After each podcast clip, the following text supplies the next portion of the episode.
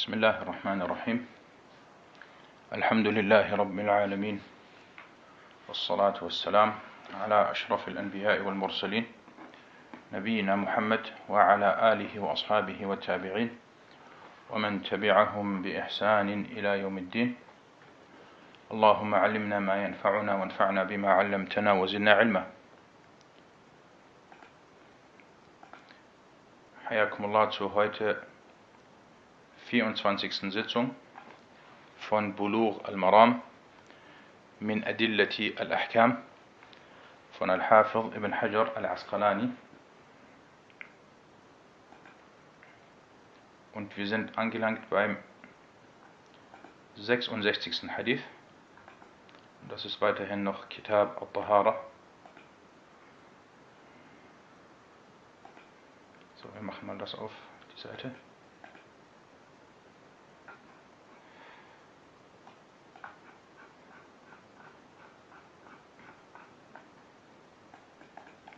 Ihr seht, die Seite ist etwas neu, deswegen müssen wir das kurz.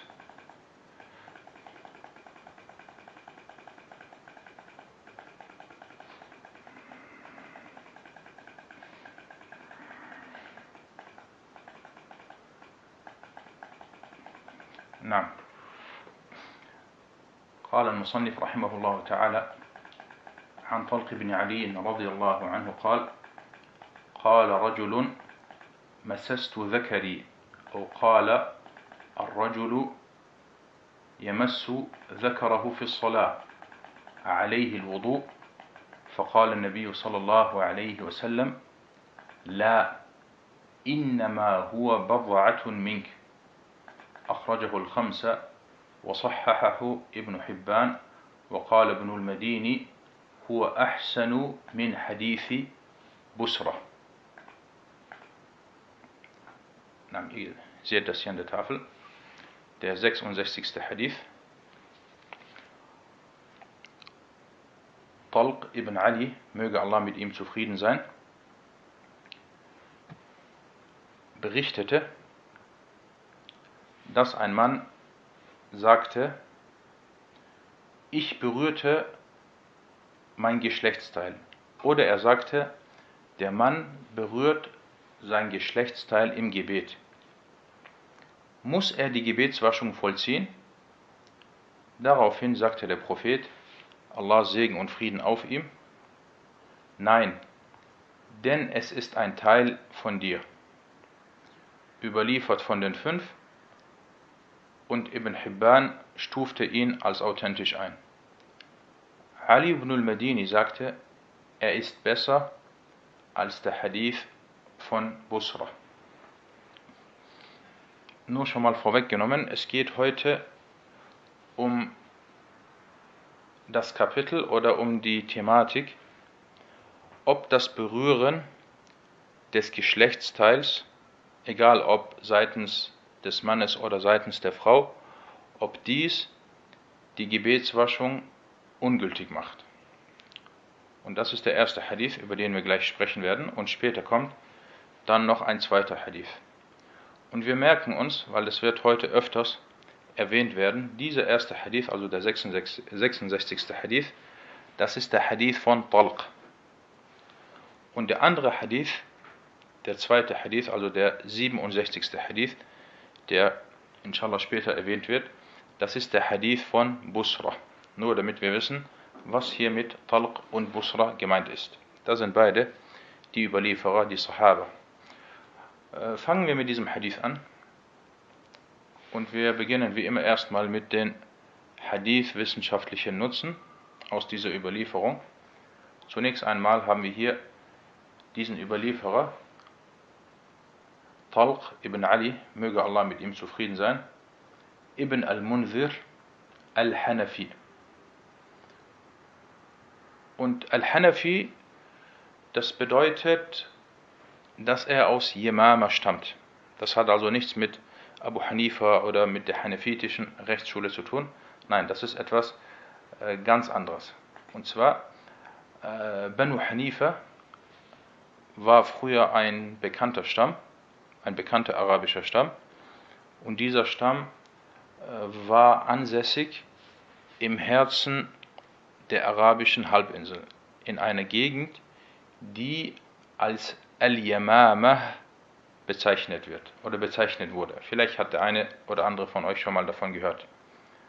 Also dieser Überlieferer Talq, er ist Yamami. Wenn wir sagen Yamami, bedeutet es, er kommt aus Najd. Und Yamama ist, war früher eine große Gegend, eine große Ortschaft. Und es wird sogar gesagt, früher zu Lebzeiten des Propheten wassalam, war Al-Yamama eine der größten Städte äh, in der Gegend. Und äh, sie lag im heutigen oder in der Nähe der heutigen saudi-arabischen Hauptstadt südlich von Riyadh, ungefähr 80, 70, 80 Kilometer südlich von Riyadh. Also dieser Talq ist Yamami, Najdi. Und dieser Talq, radiallahu anhu, er stammte also nicht aus Mekka oder aus Medina. Und er kam, als der Prophet wassalam, nach Medina mit seinen Sahaba, mit seinen Gefährten, nach Medina auswanderte, kam er nach Medina und blieb einige Zeit in Medina. Und es wird berichtet, dass er einer der derjenigen war, die die Prophetenmoschee erbauten. Und er soll sogar ein Spezialist gewesen sein im Erbauen von, von Gebäuden. Und deswegen zog ihn auch der Prophet والسلام, vor und in einer Überlieferung heißt es, dass er sogar sagte, macht Platz für den Yemami, macht Platz für den Yemami und lasst ihn die Moschee bauen. Die Authentizität des Hadith ist umstritten. Diesen Hadith, den wir hier haben, die Authentizität ist umstritten, aber viele stuften ihn als gut ein. Und er wurde von den fünf überliefert. Und diese, dieser Begriff oder dieser Fachbegriff, die fünf, äh, wird von einigen späteren Hadith-Gelehrten benutzt als eine Art Erleichterung. Und es wird gesagt, dass Ibn Hajar der Erste war, der diese Begriffe benutzte. Die drei, die vier, die fünf. Und mit den fünf sind die vier Ashab as-Sunan gemeint. Abu Dawud, An-Nasai, At-Tirmidhi und Ibn Majah und zusätzlich Ahmed. Und diese fünf haben diesen Hadith unter anderem überliefert und zusätzlich noch Ibn Hibban. Ibn Hibban. Dieser Hadith wurde über die Überlieferungskette von Mulazim ibn Amr al-Hanafi dieser über Abdullah ibn Badr, dieser über Qais ibn Talq al-Hanafi und dieser über seinen Vater überliefert. Und diese Überlieferungskette ist eine rein Yamami-Kette. Man sagt, Al-Isnadu Isnadun Yamamiyun. Das bedeutet, oder damit ist gemeint, dass alle Überlieferer aus Yamama stammten. Und das gibt es sehr selten. Es gibt viele Überlieferungsketten, die Basri sind, wo die Überlieferer aus Basra stammen. Oder die Kufi sind, wo die Überlieferer aus Kufa stammen. Oder Medinitische, gibt es sehr, sehr viele. Das bedeutet, dass die Überlieferer allesamt aus Medina stammen. Oder Shami, alle aus Sham. Aber Yemama, das kommt eher selten vor. Was diesen Qais ibn Talq angeht, also der Sohn von Talq, weil Talq war ein Sahabi, aber sein Sohn Qais ibn Talq, was ihn angeht, so war er umstritten und er wurde von manchen als nicht stark eingestuft. Und Al-Zahabi sagte, Ahmed ibn Hanbal und Yahya ibn Ma'in äh, stuften ihn als schwach ein. Es wird aber berichtet, dass Ahmed auch folgendes über ihn sagte. Er sagte, Ghayruhu athbatu min andere sind genauer als er. Und das ist ein wichtiger Begriff oder das ist wichtig. Es ist wichtig, dass man weiß, wie man mit solchen Begriffen umgeht. Wenn zum Beispiel ein Imam über einen Überlieferer sagt, andere sind stärker als er, andere sind genauer als er, andere sind vertrauenswürdiger als er, das bedeutet nicht, dass er dieser Überlieferer, dass er schwach ist. Vielmehr bedeutet es, dass es andere gibt, die vertrauenswürdiger sind. Aber das ist keine äh, Tad'if, also das ist keine äh, Schwächung in jedem Fall, wie es manche vielleicht äh, verstehen. Na, und äh, Al-Ijli sagte, Qais ibn Talq Yamamiyun Tabi'iyun Fiqa. Er sagte, Qais ibn Talq ist ein Yamami, ein Tabi'i und er ist vertrauenswürdig. Also das ist jetzt ein Beispiel eines Überlieferers, bei dem es umstritten ist. Ist er jetzt vertrauenswürdig? Wenn er vertrauenswürdig ist, dann sagen wir über, die, über diesen Hadith und über die Überlieferungskette, der Hadith ist authentisch. Der Hadith ist richtig. Sollte er nicht vertrauenswürdig sein, dann würde der Hadith als schwach eingestuft werden.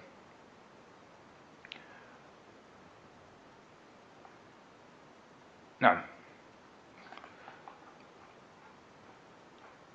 Ali ibn Medini, Ali ibn al-Medini, stufte den Hadith nicht als schwach ein. Und er sagte sogar, er ist besser als der Hadith von Busra. Der Hadith von Busra, der wird später inshallah kommen. Merkt euch diese Aussage, dass Ali ibn al-Medini sagte, er ist besser als der Hadith von Busra. Und dieser Ali ibn al-Medini, Ali ibn Abdullah ibn al-Medini, äh, er ist der Lehrer von Imam al-Bukhari. Und er ist auf einer Stufe wie Ahmed ibn Hanbal bei der Einstufung der Überlieferer. Und er gehört zu den großen vier. Vielleicht weiß ja der eine oder andere von euch noch, wer die großen vier sind und wer damit gemeint ist. Na. Und äh, Al-Tahawi, Abu Ja'far al-Tahawi, hat dies über Ali ibn al-Madini äh, überliefert. Und At-Tirmidhi sagte, nachdem er diesen Hadith überlieferte, er sagte, dieser Hadith ist das authentischste was in diesem Kapitel überliefert wurde.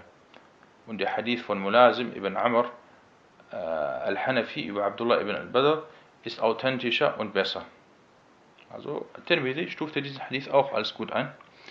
Und Abu Dawud äh, überlieferte diesen Hadith auch. Und nachdem er ihn überlieferte, erklärte er ihn auch. Er sagte, das, oder damit ist, also mit dem Berühren, ist das Berühren im Gebet gemeint. Na. Und Ibn Hibban stufte ebenfalls den Hadith als authentisch ein und Sheikh Abdullah Sa'ad sagte, der Hadith ist bestätigt und gut. So, das soweit zu den Hadith wissenschaftlichen Nutzen. Kommen wir zu den Fiqh wissenschaftlichen Nutzen aus dem Hadith. Wir haben am Anfang dieser Unterrichtsreihen einige Sachen gelernt. Wir haben zum Beispiel gelernt, wenn ein Hadith von At-Tirmidhi überliefert wird, dann was macht At-Tirmidhi in mindestens 95% der Fälle? Was macht er? Also darauf müsst ihr jetzt sofort antworten können. Na, wer weiß das? Okay, gut. At-Tirmidhi im Normalfall, äh, er gibt fast immer ein äh, ein Hukm ab. Er gibt immer, nein, Abu Dawud schweigt. At-Tirmidhi gibt immer ein Urteil ab. Er sagt immer, dieser Hadith ist gut, dieser Hadith ist äh, äh, gut und authentisch, dieser Hadith ist fremd. Er gibt also ein Urteil ab. Wir lernen jetzt noch eine weitere Sache. Das habe hab ich am Anfang nicht erwähnt, bis die erste Sache erstmal äh, verstanden wurde.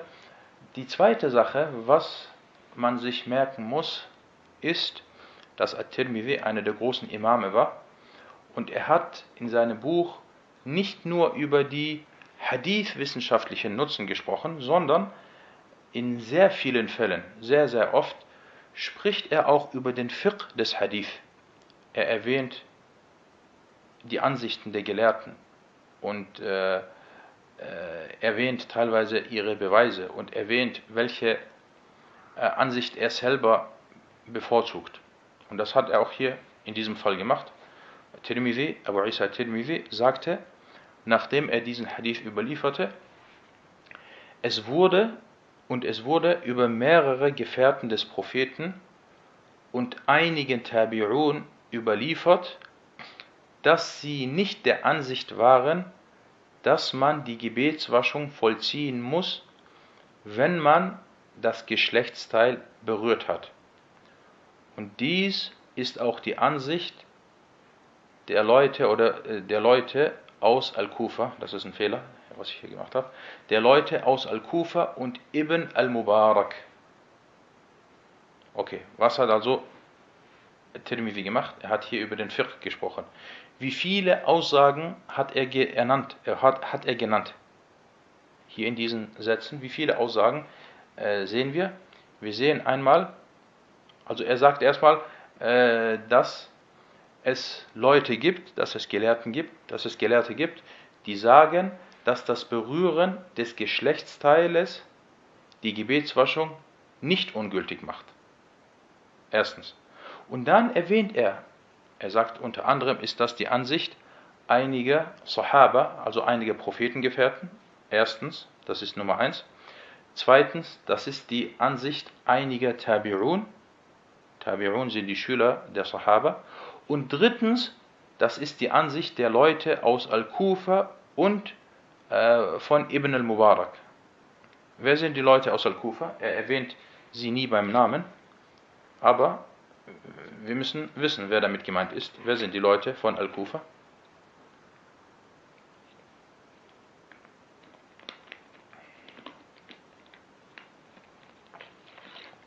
Hamad ibn Salama, Abu Hanifa, Abu Yusuf, Muhammad äh, ibn al-Hassan al-Shaybani. Genau, diese Leute, also Abu Hanifa und seine Lehrer, beziehungsweise Abu Hanifa und seine Schüler.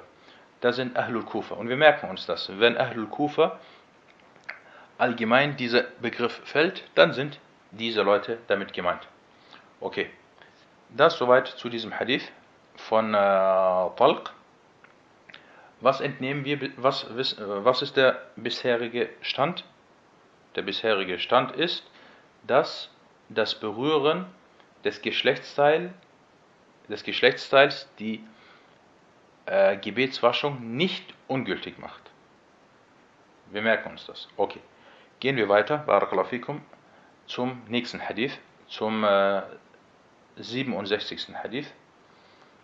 وعن بسرة بنت صفوان رضي الله عنها أن رسول الله صلى الله عليه وسلم قال: من مس ذكره فليتوضأ.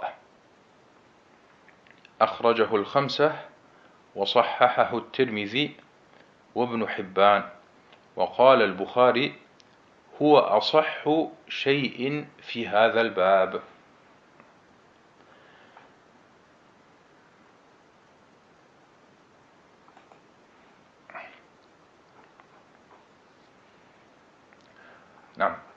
Der 67. Hadith, Busra bint Safwan, möge Allah mit beiden zufrieden sein, mit ihr, mit ihr und ihrem Vater, berichtete, dass der Gesandte Allahs, Allah Segen und Frieden auf ihm, sagte, wer sein Geschlechtsteil berührt, der soll die Gebetswaschung vollziehen. Überliefert von den fünf und At-Tirmidhi und Ibn Hibban stuften ihn als authentisch ein. Al-Bukhari sagte, er ist das authentischste in diesem Kapitel. Also äh, dieser Hadith wurde genauso wie der vorige Hadith von den fünf überliefert. Und ihr könnt mich hören, ja? Und äh, äh interessant ist, Ali ibn al-Madini sagte über den Hadith von Talq, also den vorigen Hadith, dass er das authentischste ist. Und Al-Bukhari widerspricht ihm. Al-Bukhari sagt, dieser Hadith ist das authentischste. Gut, kommen wir zu den Hadith-wissenschaftlichen Nutzen aus dieser Überlieferung. Diesen Hadith hat die Sahabiya Busra, die Tochter von Safwan, überliefert. Und sie stammt aus einer, aus einer äh, edlen Familie. Unter anderem war sie die Nichte von Waraqa ibn Nawfal. Und dieser Waraqa ibn Nawfal war einer der wenigen, die vor dem Islam äh, auf der, sich auf der Religion von Ibrahim a.s. befunden haben und keine Götzendiener waren. Na, und sie gehörte zu jenen Frauen, die dann auch mit dem Propheten والسلام, auswanderten nach Medina. Dieser Hadith ist authentisch. Er wurde unter anderem von Malik, Ahmad, Abu Dawud, An-Nasai, At-Tirmidhi und Ibn Majah überliefert. At-Tirmidhi überlieferte ihn aber mit folgendem Wortlaut. Er sagte, dass der Prophet والسلام, sagte, wer sein Geschlechtsteil berührt hat, darf nicht beten, bis er die Gebetswaschung vollzieht. Und dann sagte er Tirmidhi, das ist ein guter und authentischer Hadith. Also Tirmidhi hat diesen Hadith als authentisch eingestuft. Und dann sagte Tirmidhi weiter, und das ist diese Goldquelle, dieses Buch Jami' Tirmidhi, wie viel Nutzen darin ist. Er sagte dann weiter, nachdem er selber den Hadith als authentisch einstufte, sagte er, und Muhammad, also sein Lehrer Al-Bukhari, sagte, das authentischste in diesem Kapitel ist der Hadith von Busra.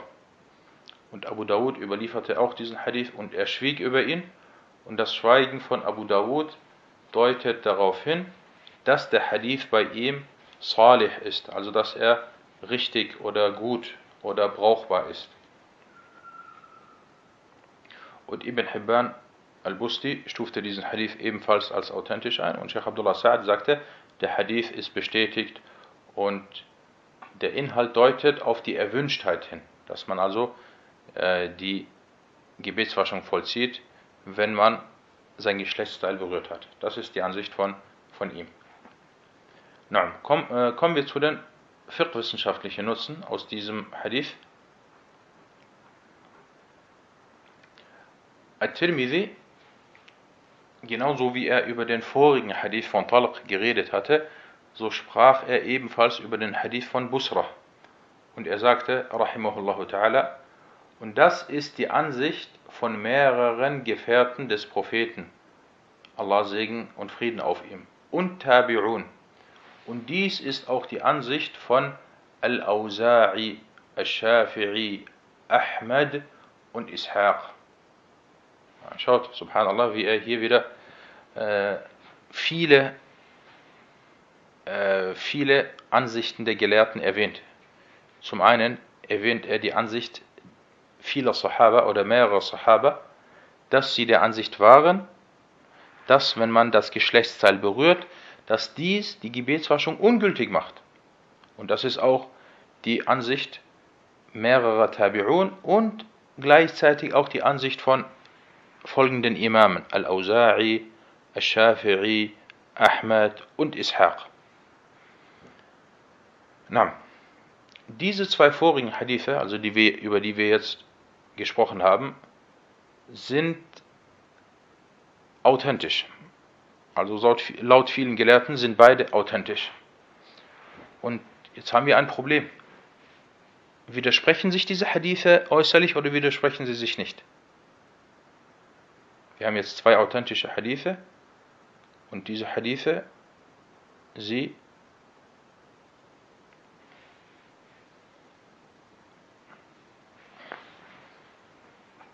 Aber ah, was sagt er? Genau. Der eine sagt, äh, das Berühren des Geschlechtsteils macht die Gebetswaschung ungültig. Und der andere sagt, nein, er macht ihn nicht ungültig. Jetzt müssen wir schauen, wie wir vorgehen. Und es gibt hier verschiedene Wege. Die Gelehrten sagen, wenn es äußerlich so sein sein sollte, dass sich zwei Hadithe widersprechen, dann muss man äh, folgenden, da muss man versuchen, wenn möglich, erstmal zwischen diesen Hadithen zu vereinen, bevor man erstmal, bevor man einen Hadith ablehnt. Nein, man versucht zwischen den Hadithen zu vereinen. Und das ist möglich hier in diesem Fall. Und das werden wir jetzt äh, äh versuchen. Und zwar, äh, das nennt man dann auch At-Tarjih. Also man sagt dann, beide Hadithe sind richtig, beide sind authentisch aber wir versuchen zwischen ihnen zu vereinen und den einen Hadith dem anderen vorzuziehen. Und wir, wir haben ja jetzt diese Hadithe gehört und äh, wir versuchen dann. Und dann später äh, hat dann auch, kann dann auch jeder von euch selber dann sagen, äh, das ist meine Ansicht. Erstens, äh, der Hadith von Talq, der erste Hadith, über den wir heute gesprochen hatten, er deutet darauf hin, dass das Berühren des Geschlechtsteils, egal ob bei Mann oder bei Frau, dass dies die Gebetswaschung nicht ungültig macht. Das ist unter anderem die Ansicht der Hanafiya von Abu Hanifa und Ahlul Rai. Der Hadith von Busra, der zweite Hadith dagegen, deutet darauf hin, dass das Berühren des Geschlechtsteils sowohl bei Mann als auch bei Frau die Gebetswaschung ungültig macht. Das ist die Ansicht von Malik, Imam Malik, Al-Shafi'i und Ahmed und noch vielen anderen. Okay, wie kann man jetzt am besten, äh, wie könnte man am besten wie folgt zwischen den Hadithen, also man könnte am besten wie folgt zwischen den Hadithen vereinen. Erstens, erste, der erste Weg, das nennt sich Al-Maslak.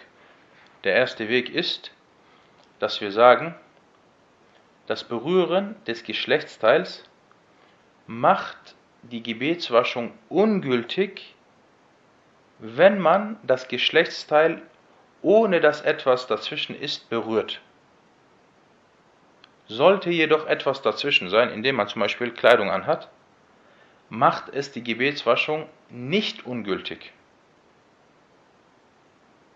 Und was diese Ansicht stärkt, ist die Meinung des Überlieferers oder die Ansicht des Überlieferers, der auch sagte, nachdem er diesen Hadith überlieferte, der Mann berührt sein Geschlechtsteil im Gebet. Und dann sagte der Prophet, والسلام, äh, er soll, äh, es ist ein Teil von dir, es macht dein Gebet nicht ungültig. Daraus verstehen wir, weil er sagte im Gebet, und im Gebet kommt es nicht dazu, dass man sein Geschlechtsteil, ohne dass etwas dazwischen ist, berührt. Also hat man im Gebet, laut diesem Hadith, wo der Prophet sagte, nein, es macht dein Gebet, deine Gebetswaschung nicht ungültig, das ist darauf bezogen, wenn etwas dazwischen ist, wenn du etwas anhast. Das ist der erste Maslak, der erste äh, Weg. Also wir sagen, damit ist gemeint, wenn du dein Geschlechts, wenn, wenn das Geschlechtsteil berührt wird, ohne dass etwas dazwischen ist, dann ist die Gebetswaschung ungültig. Aber sollte etwas dazwischen sein, in Form von Kleidung, dann macht dies die Gebetswaschung nicht ungültig. Der zweite Meslak, der zweite Weg ist, es wurde gesagt, die Gelehrten sagten, oder manche Gelehrten sagten, wenn man es mit Lust und, Be und Begierde berührt, macht es die Gebetswaschung ungültig. Aber sollte man, sollte das Berühren nicht durch Lust und Begierde, Begierde zustande kommen, dann macht es die Gebetswaschung nicht ungültig. Na, und äh,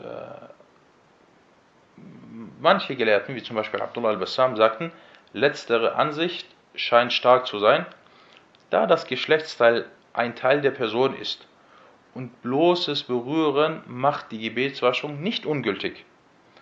Und das, was die Gebetswaschung ungültig macht, ist das, was aus den Geschlechtsteilen austritt. Sollte das Berühren jedoch nur mit Lust oder Begierde, äh, sollte das Berühren jedoch mit Lust und Begierde zustande kommen, dann ist davon auszugehen, dass Al-Mavi austritt und das macht dann natürlich die Gebetswaschung ungültig. Und diese Thematik, über diese Thematik diskutierten einst drei der größten Hadith-Gelehrten. Und zwar Imam Ahmad, Yahya ibn Ma'in und Ali ibn al-Medini. Diese drei, sie lebten alle in der gleichen Zeit. Sie trafen sich einst in Mekka bei der Hajj, in Arafah sogar, äh, in, äh, in Mina, in Mina. Und dann diskutierten sie lange über diese Thematik. Und jeder hatte seine Ansicht und jeder brachte seine Beweise und hatte seinen, seine Ansicht dazu oder seine Meinung dazu. Und das deutet darauf hin, dass diese Hadith-Gelehrten, abgesehen von Ahmed ibn Hanbal, woran es keinen Zweifel gibt, aber auch die anderen wie Yahya ibn Ma'in und Ali ibn al-Medini, waren sie Fuqaha oder waren sie keine Fuqaha? Sie waren Fuqaha. Weil wenn jemand ein Muhaddith ist, ein großer Hadith-Gelehrter ist, dann ist er automatisch natürlich auch ein Faqih. Dann ist er natürlich automatisch auch ein, ein Faqih. Und na, äh, es war eine sehr lange Diskussion und die wurde auch in einigen Büchern so äh, festgehalten. Äh, Al-Bayhaqi sagte was Schönes, er sagte, es reicht, dass der Hadith von Busra, also der zweite Hadith, dem Hadith von Talq vorgezogen wird. Da der Hadith von Talq nicht von den zwei Shuyuch, also nicht von Al-Bukhari und Muslim überliefert wurde und sie beide, also Al-Bukhari und Muslim, äh, auch keinen seiner Überlieferer anführten. Also die Überlieferer in dem Hadith von Talq, sie wurden nicht von Al-Bukhari und Muslim in ihren Büchern erwähnt. Was aber den Hadith von Busra angeht, so haben sie alle seine Überlieferer angeführt, auch wenn sie beide den Hadith nicht überliefert haben. Also er ging hier auf eine andere Thematik ein, indem er den einen Hadith dem anderen vorzog, weil er sagte, der, ein, der zweite Hadith ist, was die Isnad angeht, also was die Überlieferungskette angeht, er ist stärker als der andere Hadith und deswegen wird er ihm vorgezogen. Fazit, dass wir versuchen, zu einem Ergebnis zu kommen. Die Ansicht, dass das Berühren des Geschlechtsteils die Gebetswaschung ungültig macht, ist stark. Diese Ansicht ist stark. Und das ist unter anderem die Ansicht von Malik, Shafi'i, Ahmed, Ishaq und so weiter. Und natürlich auch davor von vielen Sahaba. Aber die, äh, jedoch ist die starke Meinungsverschiedenheit bei dieser Thematik seit Lebzeiten der Propheten Gefährten vorhanden. Also das gehört wahrscheinlich zu den Thematiken, wo es mit am meisten zu Unstimmigkeiten gab unter den Gelehrten der Muslime. Und ich, Allah also ich sage immer, bei so einer Thematik äh, sollte man auf Nummer sicher gehen, weil es geht hier um eine Ibadah. Es geht hier um das Gebet.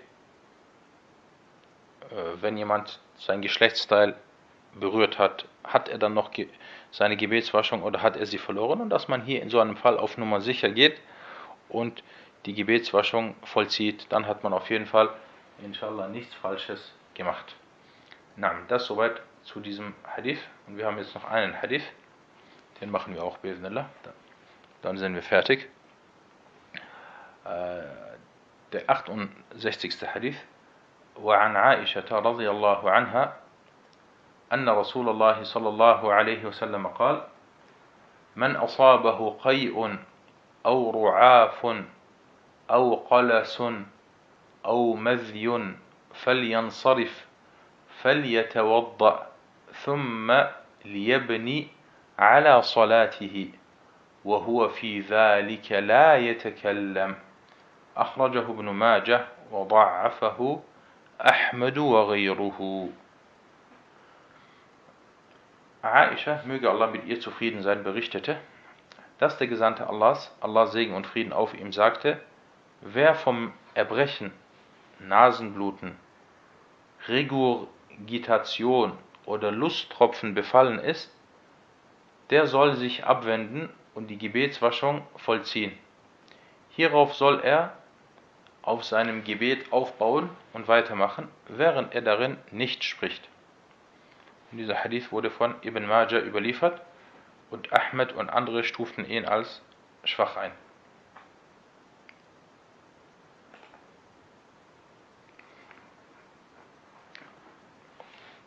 Dieser Hadith wurde von Aisha, kommen wir zu den Hadith-wissenschaftlichen Nutzen. Dieser Hadith wurde von Aisha überliefert und über Aisha hatten wir bereits gesprochen. Ummu Abdullah, Ummu al-Mu'minin, Aisha, Bintu Abi Bakr, As-Siddiqa, Bintu As-Siddiq, radiallahu anha. Dieser Hadith ist schwach. Er wurde nur von Ibn Majah alleine überliefert und er gehört zu den Mufradat von Ibn Majah. Al-Mufradat von Ibn Majah bedeutet ein Hadith, den nur Ibn Majah überliefert hat und die anderen fünf oder die anderen unter den sechs, Al-Bukhari, Muslim, äh, Abu Dawud, An-Nasai, Tirmidhi, haben ihn nicht überliefert. Und manche Gelehrten haben sogar eine Regel festgelegt. Al-Mizzi, Al-Hafid al-Mizzi sagte sogar, die meisten Mufradat von Ibn Majah sind nicht authentisch. Und insgesamt gibt es 1000, ca. 1400 Mufradat von Ibn Majah in seinem Sunnah-Werk. Dieser Hadith wurde über die Überlieferungskette von Ismail ibn Ayyash, dieser über Ibn Jurayj, dieser über Ibn Abi Mulaika und dieser über Aisha überliefert. Wir haben hier einen Überlieferer, und zwar dieser Ismail, dieser Ismail ibn Ayyash. Dieser Ismail ibn Ayyash, er stammte aus Ascham, also dem heutigen Großsyrien. Und seine Überlieferer, seine Überlieferungen über seine Landsleute waren gut. Wenn er also einen Hadith von jemanden überliefert hat, der ebenfalls aus Ascham stammte, so hat man festgestellt, dass sein Hadith gut ist. Aber man hat festgestellt, wenn er Hadithe über Leute aus Al-Hijaz überliefert hat, dann waren diese Hadith, Hadithe schwach und er hat hierbei äh, Fehler gemacht. Und mit Hijaz sind unter anderem Mekka und Medina gemeint. Und subhanallah, das ist eine wichtige Sache dass man, und das haben die früheren immer gemacht, die Mutaqaddimun, dass sie einen Überlieferer nicht ein Urteil gegeben haben. Zum Beispiel, er ist vertrauenswürdig oder er ist schwach. Nein, sie haben unterschieden zwischen seinen Hadithen, wie sie es hier bei Ismail ibn Ayyash gemacht haben. Dieser Hadith wurde von Ahmed als eine Mursal-Überlieferung eingestuft und Mursal bedeutet, dass es eine, äh, eine Unterbrechung in der Kette gibt. Und Al-Mursal ist natürlich schwach. Und äh, das, äh, das Richtige ist, Abu Hatim, Abu Hatim sagte, das Richtige ist, dass dieser Hadith Mursal ist, über die Überlieferungskette von Ibn Jurayj, dieser über seinen Vater, der in der vorigen Überlieferungskette nicht da war, also über seinen Vater, dieser über Ibn Abi Mulaika und dieser über den Propheten sallallahu alaihi wasallam. Ibn Abi Mulaika ist kein Sahabi, er ist ein Tabi'i. Er hat den Propheten nicht gesehen. Und äh, das bedeutet, wenn er sagt, der Prophet hat gesagt, dass diese Überlieferungskette unterbrochen und nicht verbunden ist. Und Sheikh Abdullah Sa'ad sagte, der Hadith ist nicht authentisch. Okay, kommen wir zu den fiqh-wissenschaftlichen Nutzen. Dieser Hadith deutet äußerlich darauf hin, dass derjenige, der im Gebet vom Erbrechen oder Nasenbluten, Lusttropfen usw. So befallen wird, dass er sich abwendet und die Gebetswaschung vollzieht und dann auf seinem Gebet aufbauen kann und es beendet. Und durch diese Sachen, Lusttropfen oder Erbrechen oder Nasenbluten und so weiter, äh, das deutet darauf hin, dass dies das Gebet oder die Gebetsweise das Gebet nicht ungültig macht. Also du bist im Gebet, dann auf einmal zum Beispiel äh, äh musst du erbrechen oder es passiert irgendetwas, äh, wodurch eigentlich die Gebetswaschung ungültig wird. Und dann laut diesem Hadith äh, wendet man sich ab, man geht, vollzieht die Gebetswaschung, kommt zurück und betet weiter oder macht dort weiter, wo man äh, wo man stehen geblieben war. Die Voraussetzung aber dafür ist, laut diesem Hadith, dass man nicht spricht. Dass man nicht spricht. Wenn man spricht, dann äh, ist die Gebetswaschung, ist das Gebet ungültig und man muss es von Beginn an verrichten. Und das, was verstanden wird, ist, dass wenn er also spricht, das Gebet ungültig ist. Und das nennt sich Al-Mafhum. Und dieser, dieser schwache Hadith, aber dieser Hadith, wir hatten ja gesagt, er ist schwach. Und dieser schwache Hadith wird von anderen Hadithen widerlegt. Von anderen authentischeren Hadithen wird er widerlegt. So sagte der Prophet zum Beispiel, so sagte der Prophet sallallahu alaihi wasallam zum Beispiel, wenn einer von euch im Gebet Luft lässt, soll er sich abwenden, die Gebetswaschung vollziehen und das Gebet wiederholen. Also in diesem Hadith heißt es nicht, dass er dort weitermacht, wo er stehen geblieben ist oder wo er dann äh, weggegangen ist, sondern er soll das Gebet wiederholen von Anfang an.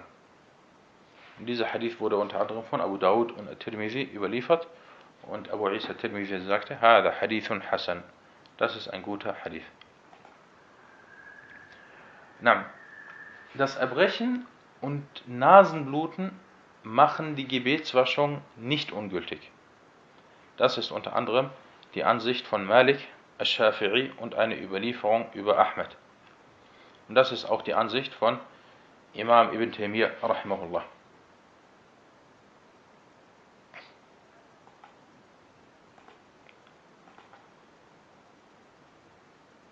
Na. Und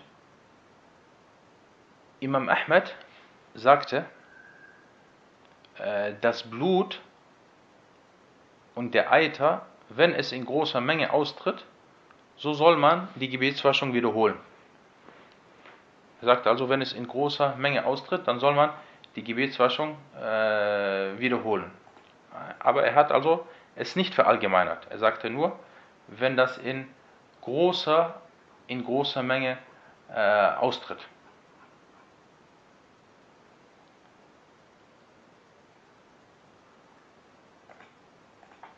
Und Ibn Taymiyyah, Imam Ibn Taymiyyah, wurde über, die, wurde über das Nasenbluten befragt und er sagte, wenn er, er sagte, wenn er danach die Gebetswaschung vollzieht, ist es besser, aber dies ist laut der stärkeren Ansicht der Gelehrten nicht verpflichtend.